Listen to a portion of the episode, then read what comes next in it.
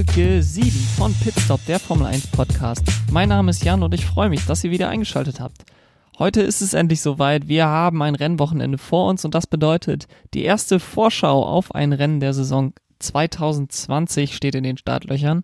Wir haben seit 217 Tagen kein Rennen mehr gehabt. Das ist äh, seit 1962 die längste Periode ohne ein Rennen gewesen. Damals waren es 224, also wenn wir noch eine Woche gewartet hätten, hätten wir auch den Rekord gebrochen. Bevor ich mit der Rennvorschau jedoch starte, möchte ich kurz noch einen Nachrichtenblick über die Welt der Formel 1 geben. Es gibt nämlich zwei Themen, die aus meiner Sicht zumindest kurz angesprochen werden müssen. Zum einen brodelt nämlich die Gerüchteküche rund um den Kalender für diese Saison immer weiter. Es wird nämlich gemunkelt, dass in dieser Woche noch das neunte und das zehnte Rennen offiziell bestätigt werden. Das sollen dann Rennen in Mugello in Italien und in Portimao in Portugal sein. Mugello wäre dann das tausendste Rennen von Ferrari, eben auf der Ferrari-eigenen Strecke in Mugello. Und äh, Portimao wäre dann eben das zehnte Rennen der Saison im Anschluss. Auch Imola ist immer noch in Gesprächen. Es wird da von einem italienischen Tripleheader, also Monza, Mugello Imola in Folge gesprochen. Aber die letzten Berichte, die ich zumindest gelesen habe, äh, favorisieren etwas Portimao. Immer schlechter sieht es dahingegen für den Hockenheimring aus, nachdem es ja schon den Rückschlag gab, dass die Silverstone-Rennen stattfinden können. Aus Hockenheim-Sicht werden jetzt womöglich auch zwei weitere Rennen noch in Europa bestätigt und dann hätten wir tatsächlich auch schon den Kalender bis Ende September durchgeplant. Das ist das macht Hockenheim dadurch natürlich noch unwahrscheinlicher, wenn wir bereits zehn Rennen in Europa haben. Wenn wir dabei bedenken, dass Russland auch noch in den Startlöchern steht, wir müssen noch ein Rennen in Amerika haben und dann haben wir die zwei bis drei Rennen in Bahrain und Abu Dhabi. Da bleibt dann fast kein Platz mehr für Hockenheim.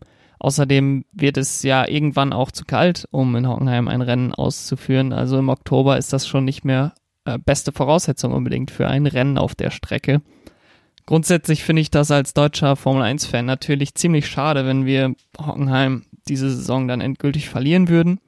Auf der anderen Seite bin ich aber auch froh, muss ich ganz ehrlich sagen, wenn diese ganzen Spekulationen um den Rennkalender endlich der Vergangenheit angehören und wir einen belastbaren Kalender haben, auf dem wir auch Planungen aufbauen können und die Saison dann auch in geregelten Bahnen verläuft. Die zweite Neuigkeit betrifft das Aussehen der Formel 1 und zwar insofern, dass es zwei neue Lackierungen gab, die in der vergangenen Woche bzw. heute Morgen bekannt gegeben wurden. Zum einen ist das wenig überraschend Williams. Die hatten sich ja, beziehungsweise nicht sie haben sich getrennt, sondern Rokit, äh, der Titelsponsor, hat sich von ihnen getrennt und die eher Williams fremde rote Farbe, die Rokit mitgebracht hat, der hat man sich jetzt entledigt. Rausgekommen ist eine weiße Lackierung mit einem blauen Streifen, der sich auf beiden Seiten des Autos so nach hinten zieht und dann etwas breiter wird nach hinten. Ich habe mich ein bisschen an die Lackierung aus 2014 erinnert gefühlt, bevor Martini auf das Auto kam. Und äh, auf Twitter wurde die Lackierung auch schon mit einem Braun aus 2009 verglichen, mit einem blauen Braun sozusagen. Ähm, insgesamt ist das kein Risiko, diese Lackierung, sage ich mal. Also man kehrt zurück zu klassischen Williams-Farben, weiß und blau und man hat es sehr schlicht gehalten. Es haut mich jetzt nicht unbedingt vom Hocker, aber alles in allem gefällt mir das sehr gut. Man hat keinen Fehltritt hier gemacht, äh, das auf keinen Fall. Auch gut gefällt mir, was Mercedes heute Morgen vorgestellt hat. Und das ist nochmal was deutlich krasseres aus heiterem Himmel, ähm, ohne vorherige Ankündigung oder Spekulation haben sie angekündigt, in dieser Saison mit einem schwarz lackierten Auto an den Start gehen zu wollen. Hintergrund der ganzen Geschichte ist, dass Mercedes versucht, ein Signal für mehr Offenheit und Toleranz zu setzen und im Kampf gegen Rassismus und Diskriminierung weiter voranzukommen. Mercedes hat dazu auch veröffentlicht, dass derzeit nur 3% ihrer Mitarbeiter einer ethnischen Minderheit angehören und 12% ihrer Mitarbeiter nur Frauen sind. Das sind natürlich im Vergleich zu anderen Unternehmen unterirdische Zahlen und das will ich Mercedes per se auch gar nicht vorwerfen. Ich glaube, bei den anderen Formel 1 Rennstellen sieht das nicht viel anders aus. Mercedes will sich jetzt dazu verpflichten, bis Jahresende diese Zahlen zu verbessern und mehr Möglichkeiten für Minderheiten zu schaffen. Und das ist eigentlich das, was an dieser Aktion das Gute ist. Ich habe das Ganze schon kommentiert auf Twitter, als ich gesagt habe, dass man, wenn man sein Auto umlackiert, nicht unbedingt was gegen Rassismus tut. Dass man aber seinen Worten auch Taten folgen lässt, das ist das Entscheidende und das dazu verpflichtet sich Mercedes jetzt auf diese Weise. Von daher sind diese angekündigten Maßnahmen durchweg eigentlich positiv zu sehen. Und was der ganzen Sache noch die Krone aufsetzt, ist, wie schön diese neue Lackierung ist. Also ich war wirklich hin und weg von diesem Auto. Ich bin generell ein Fan von schwarzen Formel 1 Autos und die Kombination mit dem schwarz und silbernen Stern mit diesem mintgrünen Petronas-Streifen, der sich an der Seite entlang zieht, das sieht einfach geil aus und das kann ich nicht anders sagen. Also das ist meine absolute Lieblingslackierung in diesem Jahr. Vielleicht, also mir haben einige Lackierungen in den letzten Jahren gut gefallen, aber ich kann mich nicht dran erinnern, dass ich so hin und weg war von einer Lackierung. Williams hat auch viel Lob bekommen für ihre Lackierung, aber Mercedes stellt das Ganze total in den Schatten. Und ich hoffe inständig, dass sich die Teams bei Mercedes in zwei Bereichen ein Vorbild suchen. Zum einen sollen sie eine starke Position gegen soziale Ungerechtigkeit einnehmen und sie sollen keine Angst haben, Lackierung ihres Autos radikal zu verändern. Das hat Toro Rosso vor ein paar Jahren gemacht, als sie von diesem ziemlich dunklen Rot bzw. Blau mit dem dunkelroten Bullen zu dem silbernen Bullen gewechselt sind und dann haben sie es dieses Jahr nochmal gemacht mit der Umfirmierung zur Alpha Tauri mit dem Weiß und Dunkelblau. Beides mal ein voller Erfolg aus meiner Sicht. Und jetzt hat Mercedes es von diesem Silbern hin zu einem Schwarz geschafft und das sieht einfach geil aus. Das äh, hat sich also in beiden Fällen auf jeden Fall gelohnt. Und solche Veränderungen erfordern natürlich Mut, aber dieser Mut wird belohnt, wenn man es mit den richtigen Intentionen macht. Und das gilt sowohl für die Lackierung des Autos sowie für alle anderen Bereiche auch. So, kommen wir dann nun zu der Rennvorschau wir haben den Österreich Grand Prix vor uns und es wäre eigentlich in diesem Jahr das elfte Rennen gewesen. Es hätte sozusagen die Halbzeit bedeutet nach dem Rennen. Allerdings haben wir stattdessen das erste Rennen vor uns. Die Corona-Pandemie, die in diesem Jahr ja alles einnimmt, hat Österreich ganz nach vorne in den Kalender geschwemmt. Und deshalb starten wir dieses Jahr die Saison auf der Strecke in Spielberg. Spielberg, das ist in der Steiermark in Österreich. Die Streckenlänge beträgt 4,318 Kilometer. Es gibt acht Kurven, sechs Rechts-, zwei Linkskurven. Der Streckenrekord wurde im letzten Jahr von Charles Leclerc aufgestellt und beträgt eine Minute, drei Sekunden und drei Tausendstel. Somit ist Spielberg von der Dauer der Runde eine der kürzesten, sogar die kürzeste Strecke im Rennkalender. Von der Streckenlänge sind Brasilien, Mexiko und Monaco noch kürzer. Die Pole Position im letzten Jahr holte Charles Leclerc, logischerweise. Er hat ja den Streckenrekord aufgestellt. Sieger des Rennens war allerdings Max Verstappen nach einem harten Kampf mit Charles Leclerc, den er dann in Runde 69 von 71 überholt hat. Nach 2018 war das also schon der zweite Rennsieg für Verstappen in Österreich und er könnte eben sozusagen das Triple holen, indem er dieses Jahr dort erneut gewinnt. Komplettiert wurde das Podium letztes Jahr eben durch Charles Leclerc und Valtteri Bottas. Dieses Jahr gehen wir natürlich mit etwas anderen Vorzeichen ins Rennen. Letztes Jahr führte Lewis Hamilton, der im Rennen nur Fünfter wurde, die Meisterschaft vorher schon mit 36 Punkten Vorsprung vor seinem Teamkollegen Valtteri Bottas an. Er hatte sogar 76 Punkte Vorsprung vor Sebastian Vettel. Dieses Jahr natürlich stehen alle bei Null. Der Rennsieger wird also der Führende der Weltmeisterschaft sein nach diesem Rennen. Außerdem haben wir noch weitere Besonderheiten. Das betrifft den Fakt, dass wir bereits sieben Tage später erneut auf der gleichen Strecke fahren werden mit den gleichen Voraussetzungen wie in der Vorwoche. Viele, da schließe ich mich auch mit ein, hatten sich eigentlich gewünscht, ein anderes Format in der kommenden Woche zu sehen, was das Rennen betrifft, also am Qualifying vielleicht was ändern oder ein Reverse Grid Rennen zu machen. Ähm, das hat allerdings nicht funktioniert weil sich da ein paar Teams quergestellt haben, allen voran eben Mercedes. Da wir aber für eine Reglementänderung in der Saison ein einstimmiges Ergebnis brauchen, wurde das also nicht durchgesetzt. Somit haben wir quasi eine 1 zu 1 Kopie in der nächsten Woche nochmal. Das wird, bedeutet aber auch, dass dieses Wochenende nochmal interessanter wird, weil interessant wird, welche Teams sich am besten schlagen auf dieser Strecke man wird sehen, welche Autos funktionieren hier am besten und das wird man dann gleich in zwei Rennen durchsetzen können und diesen Vorteil zum Saisonstart direkt mal ausnutzen. Und ich habe mir die Strecke angeguckt, habe mir die Ergebnisse der letzten Jahre angeguckt und die Ergebnisse der Tests angeguckt und habe mir anhand dessen überlegt, welche, welche Teams kann ich jetzt eigentlich erwarten ganz vorne in diesem Rennen. Welche Teams werden am Sonntag ganz vorne stehen und welche Teams werden uns vielleicht mehr enttäuschen?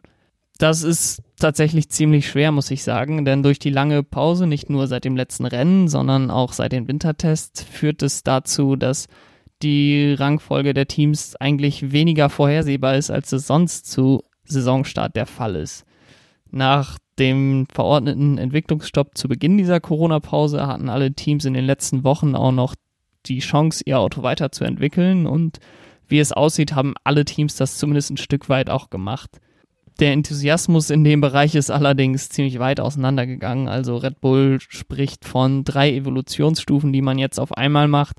Dahingegen sagt Ferrari, dass sie nur sehr kleine Änderungen am Auto durchführen. Daher ist die Reihenfolge bzw. auch der Abstand zwischen den Teams sehr schwer vorhersehbar. Im Mittelfeld sprechen die Teams auch eher von kleinen Entwicklungen.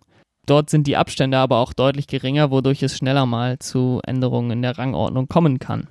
Außerdem kann man natürlich den Informationen, die die Teams so öffentlich sagen, relativ schlecht trauen. Also wenn man jetzt riesige Upgrades im Gepäck hat, dann will man der Konkurrenz ja auch nicht unbedingt davon im Vorfeld schon erzählen. Auf der anderen Seite will man ja auch nicht sagen, dass man keine Upgrades gemacht hat.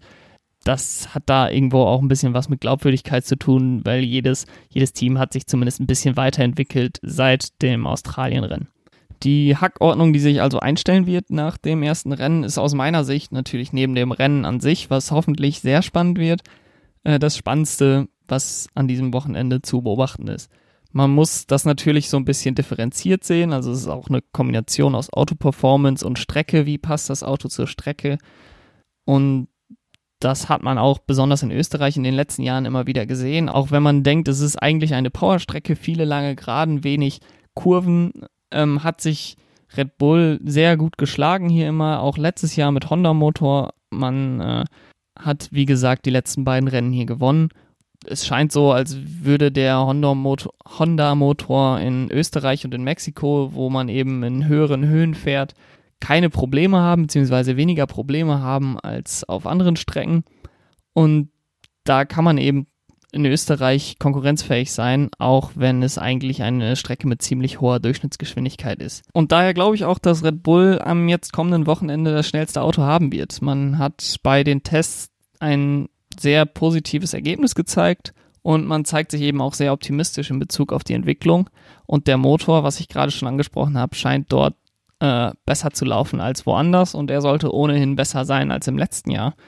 Von daher sehe ich Red Bull an dieser Stelle vor Mercedes sogar an den ersten Wochenenden. Mercedes halte ich allerdings vor Ferrari noch ganz klar an Platz 2 mit der Motorenleistung, die sie im Wintertest gezeigt haben und mit dem DAS-System, was wir ja erstmals in Aktion in einem Rennen sehen werden am Wochenende, werden sie auf dieser vermeintlichen Powerstrecke Ferrari aus meiner Sicht eben davonfahren. Den Italienern fehlten einige PS in den Wintertests und in den vergangenen Monaten glaube ich nicht, dass sie die aufgeholt haben. Sie werden die, diese Lücke nur nach und nach schließen können. Dahinter wird dann der Kampf entbrennen um die Vorherrschaft im Mittelfeld. Ich habe da McLaren immer noch als Anwärter Nummer 1, aber Racing Point hat eben in den Wintertests beeindruckende Pace gezeigt, das kann man nicht anders sagen. Es wird, glaube ich, auch eine sehr enge Nummer zwischen den beiden Teams, aber am Ende sehe ich McLaren weiterhin vorne, nachdem man in Österreich letztes Jahr auch wirklich eine sehr gute Leistung abgerufen hat. Renault sehe ich dann direkt dahinter. Äh, auf den Plätzen 7 bis 10 bin ich dann allerdings ziemlich ahnungslos. Williams wird wahrscheinlich auf Platz 10 sein, aber nachdem man im letzten Jahr bereits Kevin Magnussen in Österreich schlagen konnte, ist zumindest Hoffnung da, dass man am Red Bull Ring halbwegs konkurrenzfähig sein wird. Auf der Fahrerseite wird Österreich aus meiner Sicht auch hochgradig spannend. Max Verstappens Erfolge in den letzten Jahren kamen ja immer im Zusammenspiel mit der unglaublichen Unterstützung von den holländischen Fans auf den Tribünen.